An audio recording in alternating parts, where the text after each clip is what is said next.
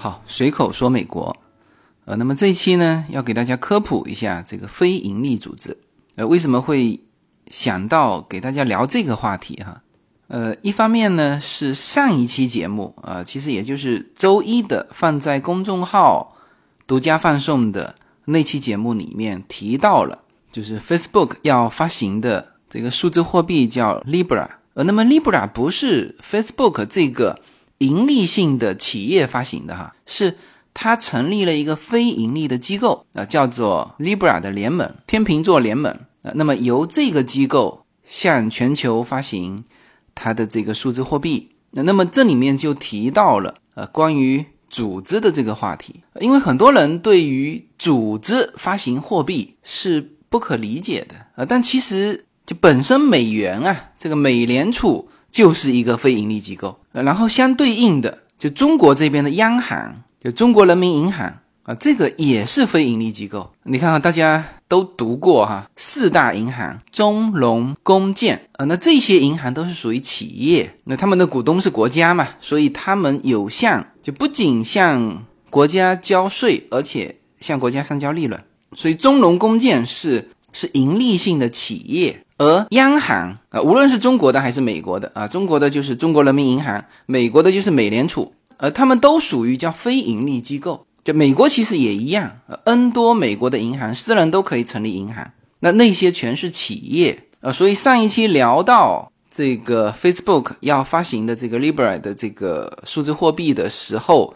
呃，其实提到了那个发行的机构，就是这个 Libra 的天秤座联盟。那么这个就是非盈利机构啊，这个是一方面的原因哈，正好上一期提到了，那所以呢这一期可以再展开一下。那么另外一方面呢，随口说美国的这个内容啊，就是一直有人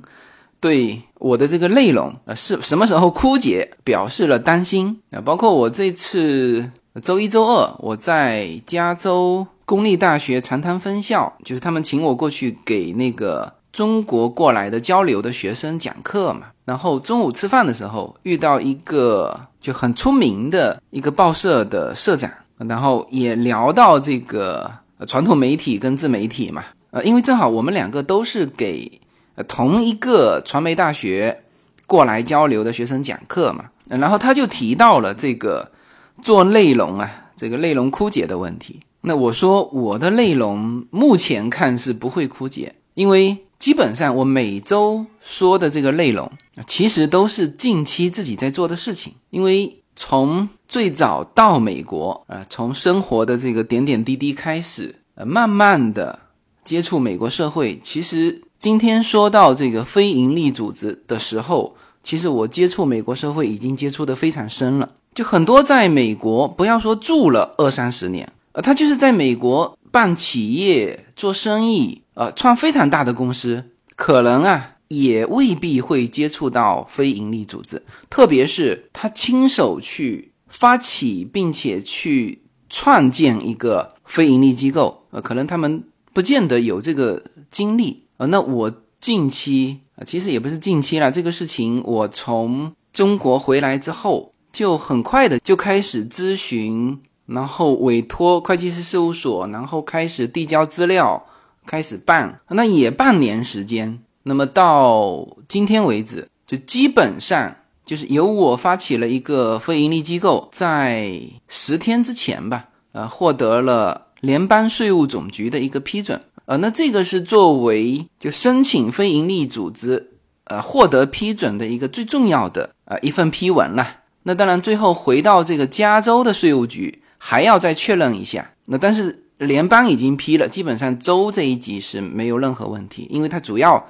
你只要把那一封联邦批的那个信给附上去啊，基本上就没有问题。呃，所以我是亲手发起这个非盈利机构，而且呃亲身经历了整个的呃所有的手续，然后获得联邦国税局最后的这个批准啊，走走完了全程啊，所以呢，我是自己经过半年多的这个时间啊，在摸索，在了解这个非盈利机构。因此呢，这一期要跟大家科普一下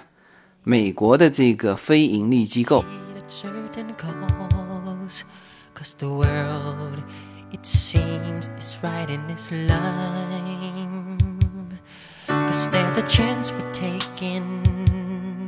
In needing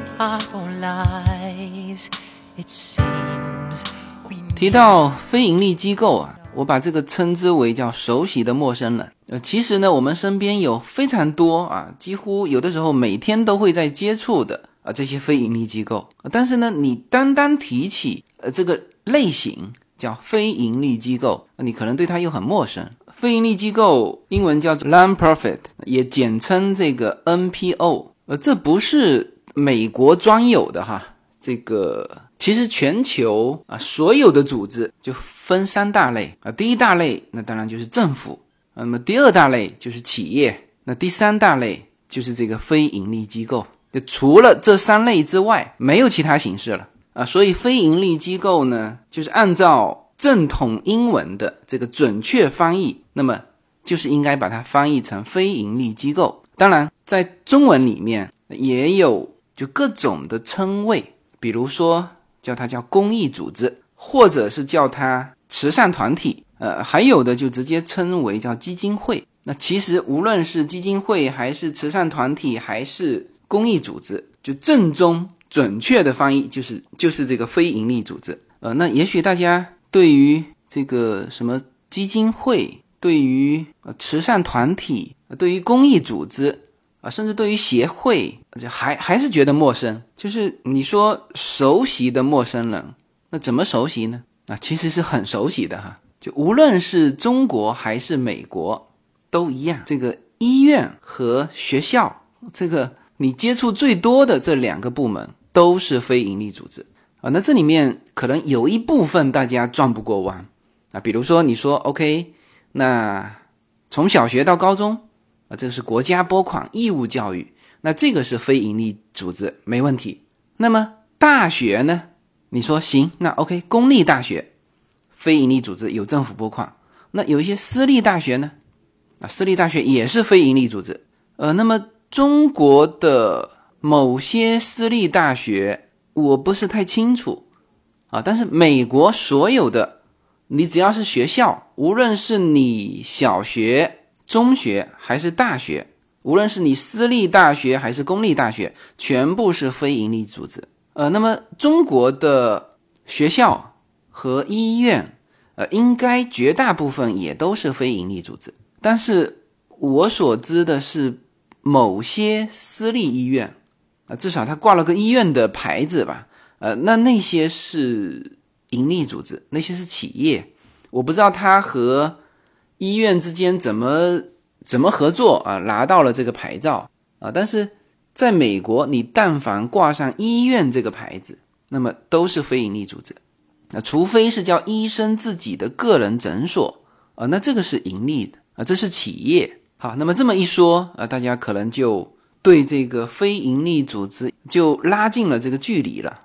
那其实还有很多的这个协会啊，这个如果是在体制内的。就在中国体制内的啊，就比较清楚啊，这个协会啊肯定是非盈利机构啊，社会团体啊，基金会这些虽然说它的呃后面的这个称谓啊是变化的啊，比如说叫比如说叫什么什么促进协会啊，或者比如说叫一基金啊，甚至在美国成立了很多那个华人的老乡会。呃，虽然后面的称谓不断的变化，但是实际上它是同属于非营利组织的这个这个范畴里面的。好，那么现在大家只是啊，对于非盈利机构有一个呃拉近距离的感觉，但是呢，实际上对于非盈利机构还是不太了解，或者说存在着蛮多的误解。那比如说，我们举刚才那个例子，私立大学，美国的私立大学。那个收费都是非常高的，是吧？所以才有有一些家长啊，收到哈佛大学的通知书就愁眉不展。那当然说的都是一些美国人哈。这个如果是中国人收到哈佛大学的通知书，那这个砸锅卖铁也都心花怒放的啊。这个私立学校收费是很贵的，对吧？这个学校明显是赚钱的嘛。啊，我们再举医院。不管美国的医院还是中国的医院，你说它是非盈利，谁相信啊？是吧？它肯定有赚钱啊。啊，所以这一点就是就因为大家对于非盈利组织的一个误解，呃，造成了就是大家分不清楚这些什么是盈利组织啊，就是这个企业啊，什么是非盈利组织，区分到底是盈利组织还是非盈利组织，那看的不是它到底赚不赚钱，或者再准确的说，就是说不是在这个企业的法律规范里面啊规定了说哦这个。盈利组织是它可以去赚钱，然后非盈利组织是不可以去赚钱，不是的，这些都错了哈。判断它的标准是这个股东啊能不能够把这个组织赚来的钱以分红的形式分到个人的名义下，那，这个是判定盈利组织跟非盈利组织的。你只要区分这一点，你就立马可以判定。哪些是盈利组织，哪些是非盈利组织？那你看，所有的企业都是有股东的嘛？企业进行盈利行为赚来的钱呢，那股东是要分的嘛？是要分到个人的名下，是吧？这是所有盈利企业的的显著特征。那么非盈利组织呢？它首先就没有股东，就不是以股东的这个形式出现，而是以发起人。和这个组织的成员的形式出现，呃，那么在成立这个组织的时候呢，啊，这些发起人啊，初始的发起人啊，以及啊今后的这些成员，当然是可以往里面投钱，啊，但是这种投钱叫做捐款，然后最最关键的就是，你这个企业啊，可以去做盈利的事情，啊，你甚至可以去投资，你像这个最著名的基金会。那就是这个诺贝尔奖的这个基金会，是吧？就当年诺贝尔总共设立的时候，只有三千一百万瑞郎。呃，但是诺贝尔奖发了快一百二十年了，这个奖金是越来越多。那他这个钱从哪里来的？那他就是把这个钱拿出去投资去赚钱嘛。啊，甚至很多基金会下面是开设实体，就是他们是可以赚钱的。呃，但是呢，作为这种非盈利组织，最最重要的就是就。没有哪一个个人能够从这个非盈利组织里面，这个基金会呀、协会呀、公益组织啊，没有哪一个个人可以从这里面以企业分红的形式把这个钱分到个人啊，这个是不可以的啊！你用这个标准一套，那基本上原来你不太理解的这些这个组织模式啊，全都出来了啊，比如说学校。是学校是有校董会的，但是那些校董会是推举出来的啊，这些可不是股东的形式存在。学校再赚钱，像哈佛大学每年的捐款，你看一八年哈佛大学获得的捐款是十二点八亿，他学生又收那么高的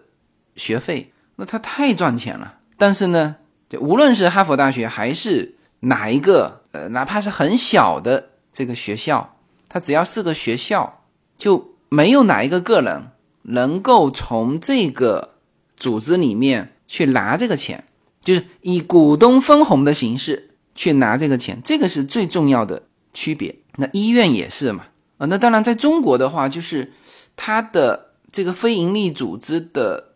早先的发起人和这个成员有一些是政府，然后后期也是政府拨款进去。啊，所以可能和美国的医院、学校成立这种董事会又有所不同，但是呢，相同的是，没有哪一个个人可以从这些组织里面去以股东的形式去分红，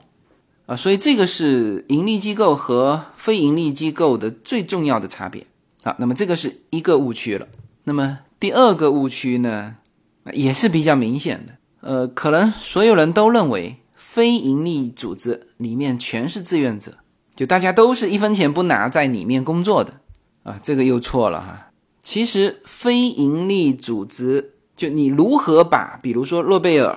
的这个奖金，如何把它呃做这个很好的投资，呃能够产生呃更高的这个收益啊，这个你是需要资金运作的啊。比如说，我就直接举具体的例子就很清楚了。你学校的校长不拿工资吗？全是志愿者吗？医院的院长不拿工资吗？是吧？呃，类比过来啊，那些协会的会长啊，那些基金会的会长、管理人员都是拿工资的啊，所以对于非盈利组织的另外一个误区就是，这里面全是志愿者，这是不对的。那么这个是最容易造成误解的呃两个误区，然后把这两个搞清楚了，基本上你对呃非盈利机构就有一个大致的一个呃一个认识啊，哪些是盈利组织，哪些是非盈利组织。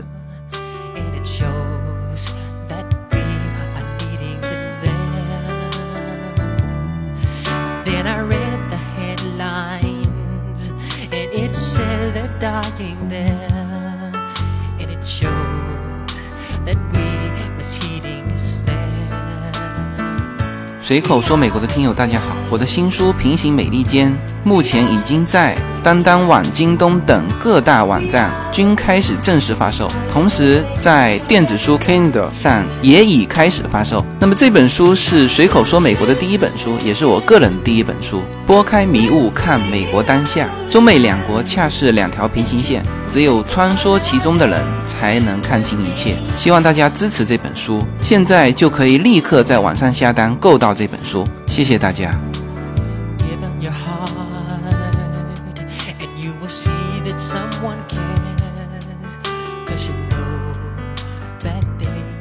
那么下面说一下关于美国的这个非盈利机构，就在美国挂以非盈利组织的这个团体啊，大概全美有一百五十万个。啊，那这个肯定要比中国来的多哈，因为在美国个人是可以发起成立的，而在中国是不行。就你说，在中国这种非盈利组织啊，基本上就绝大部分嘛，你去看这个编制啊，属于体制类的，叫事业单位啊。你说个人啊，我想成立一个什么什么协会，就基本上你得挂一个就国家机关的组织啊，下面你独立说像企业那样成立，呃，这个在中国是做不到的。那么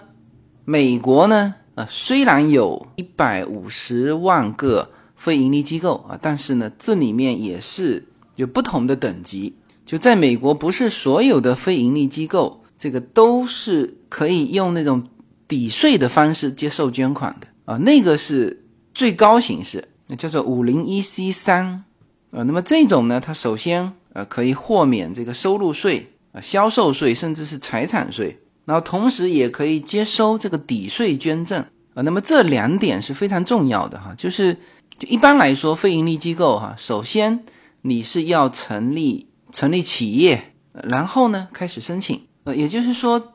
这个非盈利组织的就基础它还是个企业啊，所以你在美国这边看到很多就是后缀呀挂以什么什么慈善基金，呃，挂以什么什么协会，呃，甚至。什么同乡会啊？它呢，就名字可以叫这个，但实际上呢，它还是一家企业。就企业，你当然是可以接受捐款，你也可以花钱嘛，是吧？但是作为非盈利机构的那个就政策的这个优惠，你没有享受到。刚才说到的这个收入税是什么意思呢？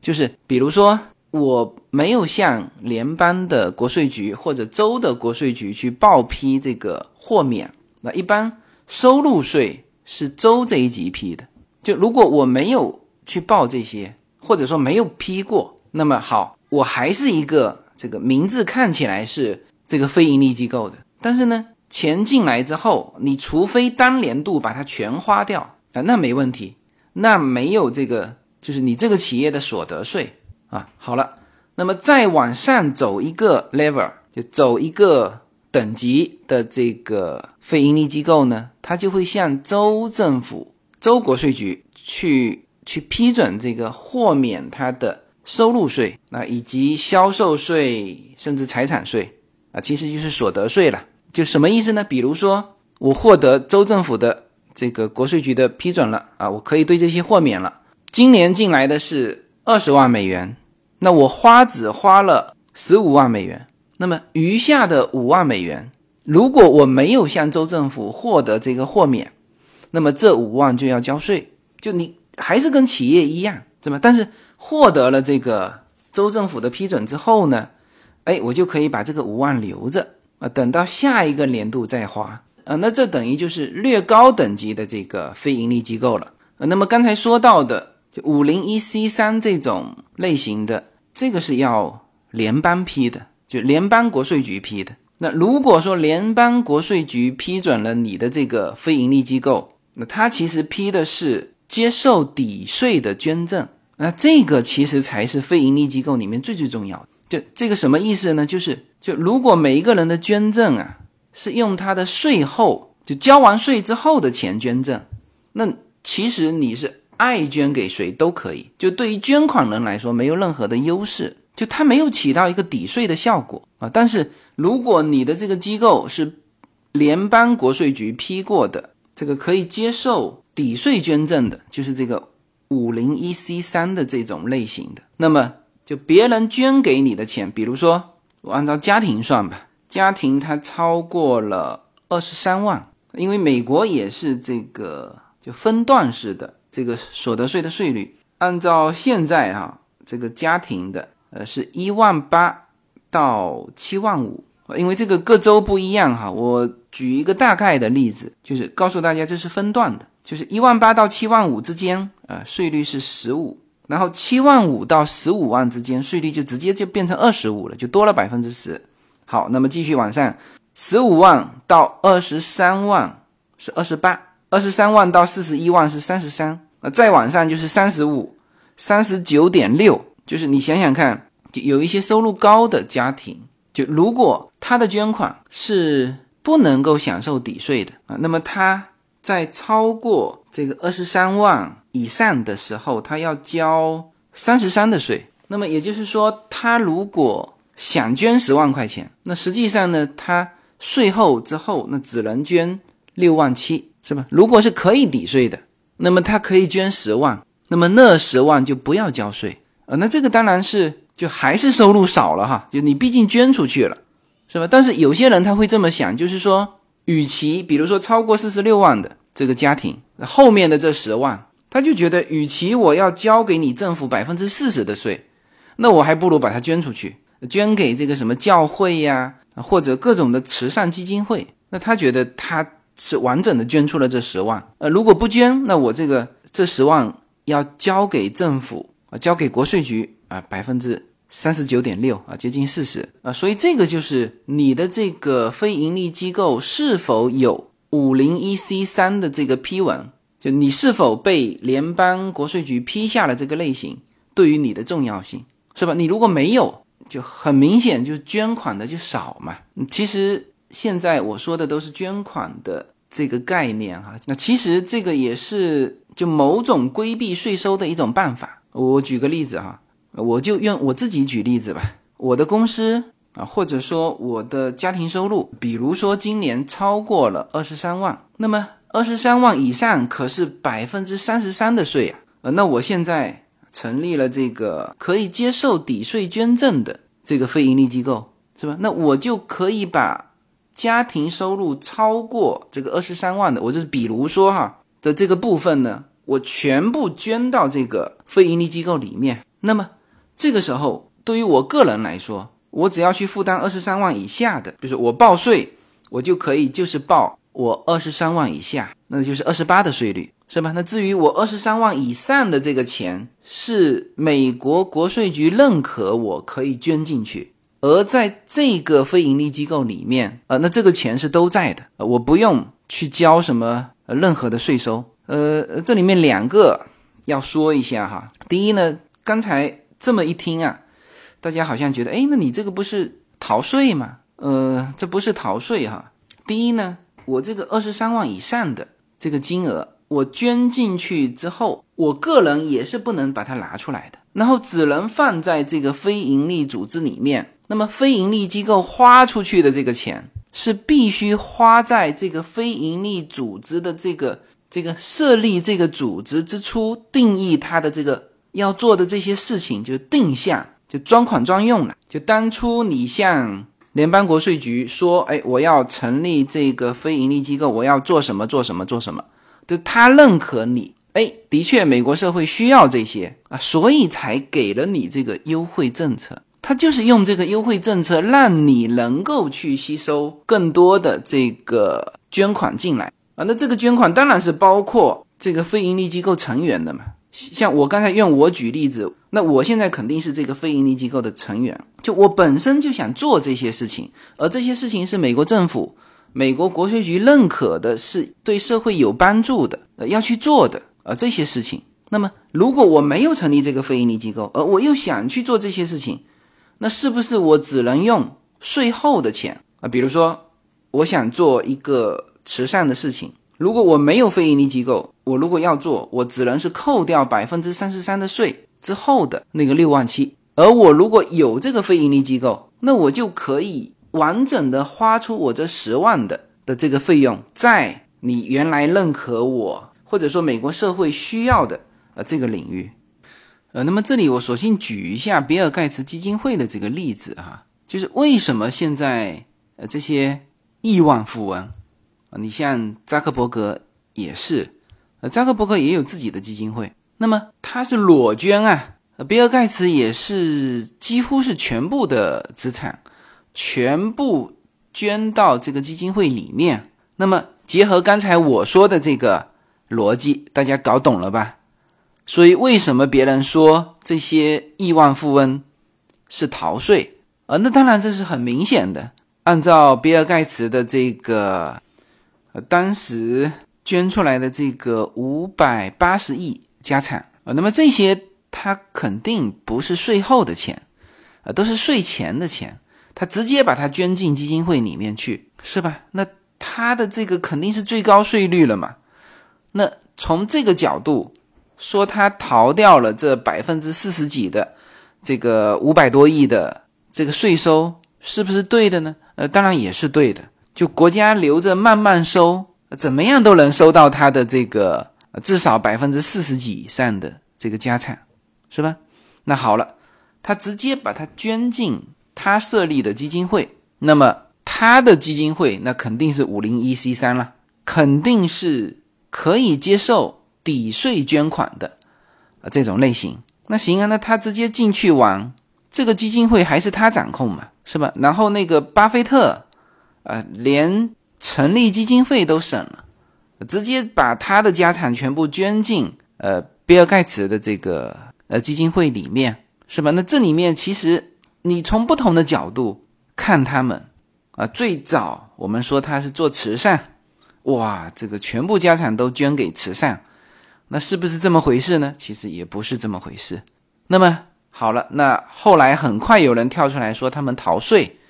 那是不是这么回事呢？其实也不是这么回事，就是他觉得这个钱啊，他反正不是用来自己消费，也不是用来作为家产传给他的儿子们，是吧？呃，当然有人知道怎么操作，说哎，以后在这个基金会里面给他们小孩安排这个职务，那可以每个月从里面去领这个工资，那这个就不具体去算了，就是。我觉得他们这个层面的已经脱离掉这种这种小算盘了，是吧？那么他就想自己掌控这些资金，他拿来做社会公益啊，或者是投到呃像做成像诺贝尔基金会这样，是吧？呃，他觉得他来二次分配，或者他来定向的投放，要比把这个钱交给政府，政府这帮政客拿去怎么玩？他能够更能把控嘛，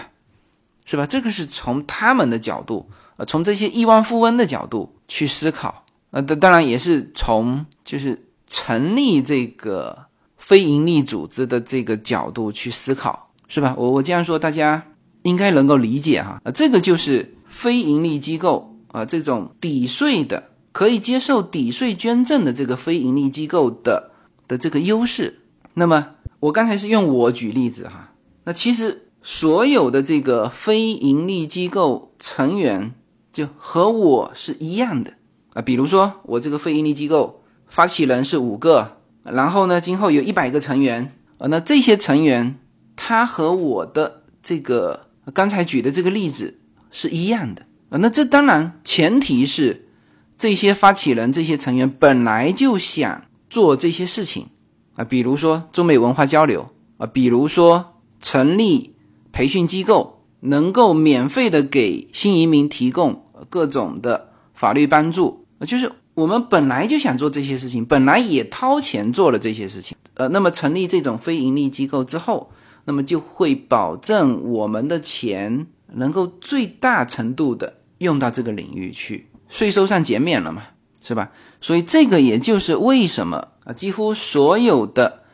呃去申请非营利组织的，都希望能够申请得到这个五零一 C 三，但是这也是最难获得批准的一个组织啊。这个是目前美国等级最高的非营利组织的类型哈，五零一 C 三这种类型之下啊，你还可以就如果你不能满足五零一 C 三的这个条件。或者说五零一 C 三它不批你，那你还可以申请什么呢？还可以申请五零一 C 四啊，五零一 C 五啊，五零一 C 四基本上是叫做市民和社会福利协会啊，五零一 C 五是劳工组织，五零一 C 六是商会啊，大量的那个协会都是申请五零一 C 六，还有五零一 C 七啊，这就叫社会俱乐部。啊，其实就跟企业没差别了。那么，呃，这样听下来啊，大家再翻回头想起我刚才，呃，节目开篇的时候说，就我发起的这个非盈利组织啊，已经获得了联邦国税局的批准。那基本上大家就已经知道啊，就我发起的这个非盈利机构是五零一 C 三的这个类型，也就是美国目前。等级最高的非盈利机构。没有什么能够阻挡，没有什么可以阻挡对自由的向往。大家好，这张专辑的播出时间是每周一周五的下午，每周两期，不见不散。现在大家除了收听我的音频节目之外，还可以加入我的微信公众号，公众号的名字是无限空间，这是一个跨越中美的自由连接的社群。大家可以通过这个公众号找到您所在的城市或者是您喜欢的微信群，加入随口说美国的社群。同时，也在这个公众号里面啊，已经建成了随口说美国的 IP 矩阵，名字叫做星辰大海。在这里面呢，大家。可以听到更多的跨境主播为您分享的更多的跨境内容。当然，您如果希望随时能够追踪到随口说美国的各类信息，您还可以登录新浪微博、今日头条、抖音去搜寻随口说美国。移动互联网的神奇之处呢，就是可以把同类的人拉得很近，让我们勇敢开始，活成喜欢的那个自己。这个事情我前前后后忙了半年的时间，这里面的过程呢，我就不展开说了。呃，可能对于绝大部分的这个我们的听众来说，你可能也自己不会去申请这么一个美国的非盈利机构。就甚至我感觉，在美国的这么多听友啊，他们可能去发起成立这个非盈利机构，也是没有这个太多这个必要。呃呃，一方面啊，这是一件不仅是说申请的时候麻烦，就后面也是极为麻烦的事情。怎么讲哈？呃，刚才说了啊，这这种非盈利机构，联邦国税局批的时候是要非常小心的，因为你是可以接受抵税捐款的。这个如果让你乱来的话，那不是鼓励你逃税吗？呃，这个联邦国税局肯定不可能批出来的。那所以他在审核你的时候，要对你的发起人，要对你的提交的所有的这个文件，就是你成立这个组织希望做什么，今后募过来的钱是准备怎么用，那以及你是否有资格去做你向这个联邦国税局说我要做的这这么多事情，啊，这个是审核的非常严的，包括发起人的这个背景调查。这个收入情况啊，像我的这个知信情况，那肯定都调查的一清二楚啊，他最后才有可能批我啊。那这个是之前，那之后呢？我是每年都要，就这个公司要报税，这是肯定的。那他每年都查，就是主要就是查这个钱的用途啊，你不能说哦，左口袋换右口袋，那么一样的花出去，花在个人身上，或者说你花在不是你当初跟国税局说的那个专款专用的那个那个里面，你变相的啊转一圈啊，实现逃税，然后把这个钱再出来，哦，那这个国税局肯定是，就这种类型的组织肯定是查的死死的，然后你在之后的。这个会计师的投入，以及你自己在整理一些单据，就是每一个费用你要写的清清楚楚，然后随时等这个国税局来查啊，这个都是国税局必查的。就是在美国，人家说就避免惹麻烦，就千万不要去碰国税局，或者说千万不要让国税局来找你，是吧？但是你一旦有了这个就非盈利组织之后，那国税局是。至少每年找你一次，啊，所以这个事情是叫做申请的时候麻烦，啊，之后更麻烦的一件事情，啊，那么这个是一啊，这个非常麻烦，啊，第二呢，就是这个申请啊，你还不见得能申请得过，就是我为什么这次去做这个事情，其其实我本身就符合他的要求，就我不是说哦我想做这些事情，而是我已经做了这些事情，就是我们在。全国各地开的这些听友会啊，这就是中美文化交流嘛。然后在美国这么多城市开的这些听友会，就所有的照片，我不是都有叫大家合影吗？那那这次全用上了。那当然包括我本身就是发起人本身，呃，我有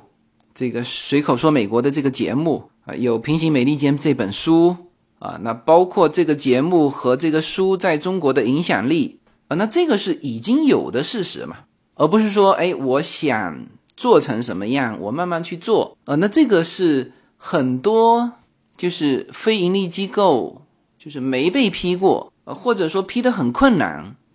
的一个原因吧，就是你你八字没一撇，你说你想做这么件事情，你去申请这种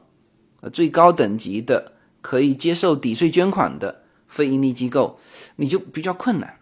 是吧？那像我是这个节目已经坚持了五年了，在国内的这个影响力，我们的听友会，我们所有的每个城市的群主管理员都是义工啊，全是志愿者啊，就是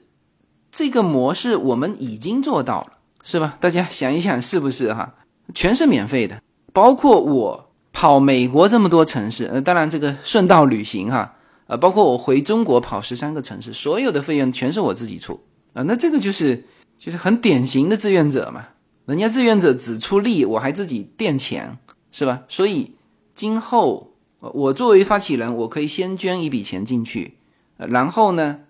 呃，有一些就中美两边文化交流的，那全部是可以用这个非盈利机构来支出这个费用。好，那么这个非盈利机构。除了刚才说的啊，它可以免这个收入税，就其实就是企业所得税了，以及可以接受抵税捐款之外，其实它还有很多的就很方便使用的地方。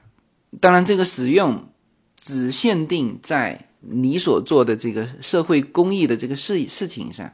它给你配的东西也是哈，比如说啊，你可以向美国的。应该是邮政局吧，啊，去申请他那种公益组织的免费的那个信封，啊，那这个就是如果你是有大批量的信件要发出去的时候，呃，那这个成本就一下子降下来，啊，这这个也是一个呃优势啊。那么还有就是就是在这个组织做义工的人，这个组织呢可以给你提供。就给你证明你在非盈利机构啊这种公益组织里面做了多少个小时的义工。那么，呃，这个在美国生活的人知道哈，就是这些对于美国当地的居民，呃，特别是那些学生，呃，高中生、大学生，他们是非常有用的，因为他本身就要求你要做到多少个小时的这个社会义工，那么你就可以什么呢？你就可以对外召集一些志愿者，来共同帮你去做一些事情。就什么意思呢？就是说，如果说以前我们在洛杉矶开这个听友会，就大家都是免费义务的过来做义工的话，那么现在你做了多少个小时的这个志愿者，这个非盈利机构可以开给你。那么如果是高中生、大学生，那你直接就可以用上了啊。那么这个也是这个美国社会对于这种非盈利公益组织的一个啊一个支持啦，啊，等于是可以用到。很多这个社会有意向的这个志愿者啊，同时也给到他们，就不是不白做，呃，他们在晋升学校的时候就可以用得上这个志愿者的这个时间。那么再比如说，呃，有一些单位啊，对于这个这个员工啊，如果向非盈利机构捐款，你员工捐多少，他单位就一比一的比例也捐多少。那那当然。有一些单位对于捐的这个方向是有要求的啊，然后这个各个州、各个地区又不太一样，但是就是有这些东西啊。那么还有就是非盈利机构呢，它是可以用特殊的一个网站的后缀，就是这个 dot org，就是你看到有 dot org 的啊，基本上这个就是非盈利机构，就你可以用这个后缀名。就像这个政府一般用的是 G O V，那中国是 G O V 点 C N，然后呃国家好像还发布了，国务院还发布了，就是今后啊这个 G O V 点 C N 是不得滥用啊，所以这个就是呃既是一种形象，呃也是一种可以给人家一种信任感，就如果你用这个网站的话，那所以这些都是非盈利机构的。我们说叫社会给到非盈利机构的一些优惠，优惠政策吧。好，那么这一期呢，就一方面是给大家科普，呃，美国的非盈利机构啊，因为在中国很难成立嘛，至少你个人很难作为一个发起人成立啊，所以呢，大家接触的不多。然后在美国的绝大部分华人啊，对于这一套东西可能也接触的不多。啊所以呢，因为我自己亲身经历过，那就利用这一期的节目给大家做这个非盈利机构的一些科普啊，以及很具体的啊谈到非盈利机构的成立的的这个类型，以及各个类型成立的这个难度啊，以及去运营它的一些利弊。啊，可能刚才说利的东西说的比较多，因为我本身是个乐观派嘛。那实际上就弊端也是非常多的，它会被国税局盯得死死的。然后它成立的时候难度非常大，就是就等于是你，就是这个对于发起人啊，对于你的整个的背景，呃，他要调查了解清楚，才敢批给你这种就看上去是可以用来逃税的这种工具。呃呃，那么这个是聊这些话题的一个方面的这个原因啦，给大家做个科普。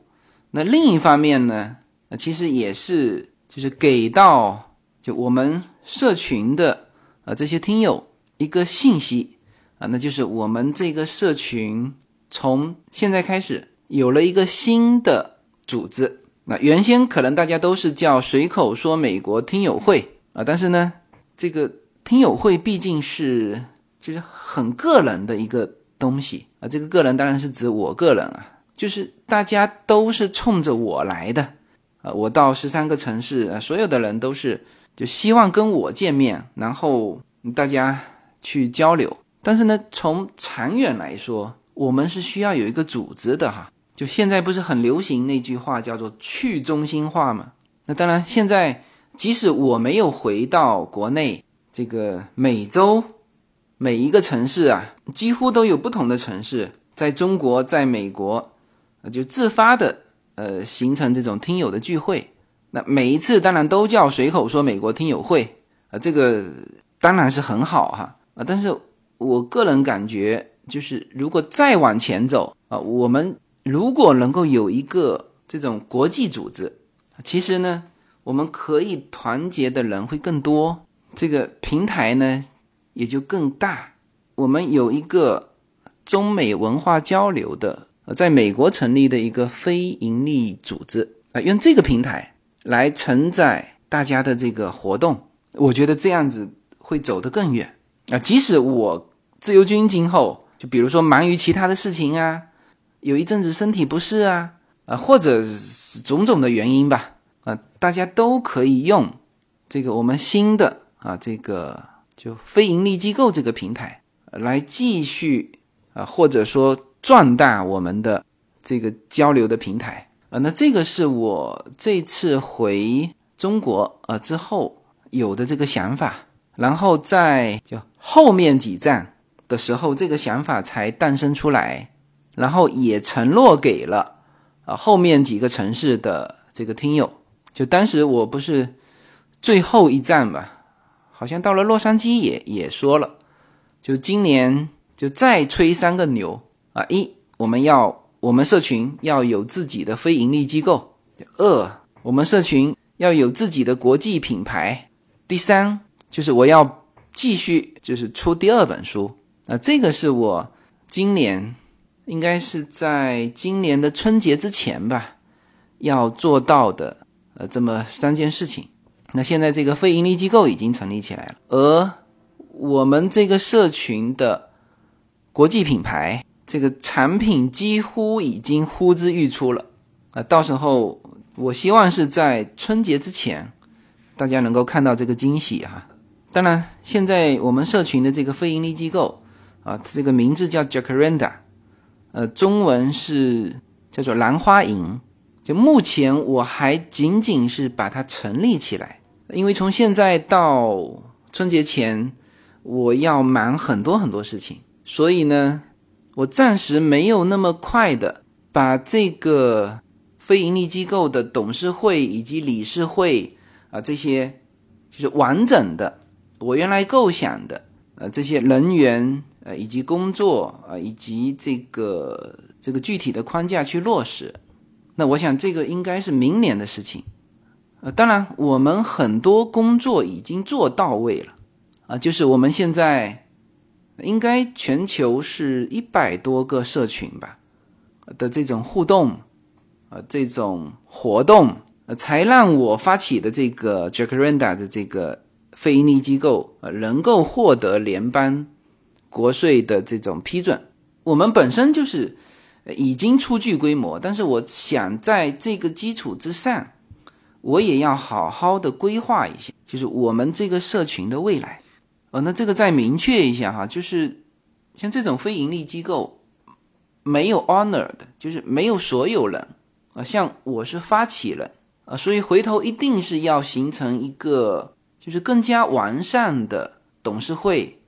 和理事会的。而这个本身啊，这个华裔在美国的这个五零一 C 三的这种类型的。就非盈利机构就是本身就少，你看哈，我看到一个数据，呃，五零一 C 三的这个非盈利机构里面啊，就是高层管理人员百分之八十四是白人，仅有百分之九点九还是非洲裔美国人，然后百分之四是拉美裔或者是西班牙裔，那那肯定是有亚裔啦，只是数量非常少，也就是说。如何管理这么一个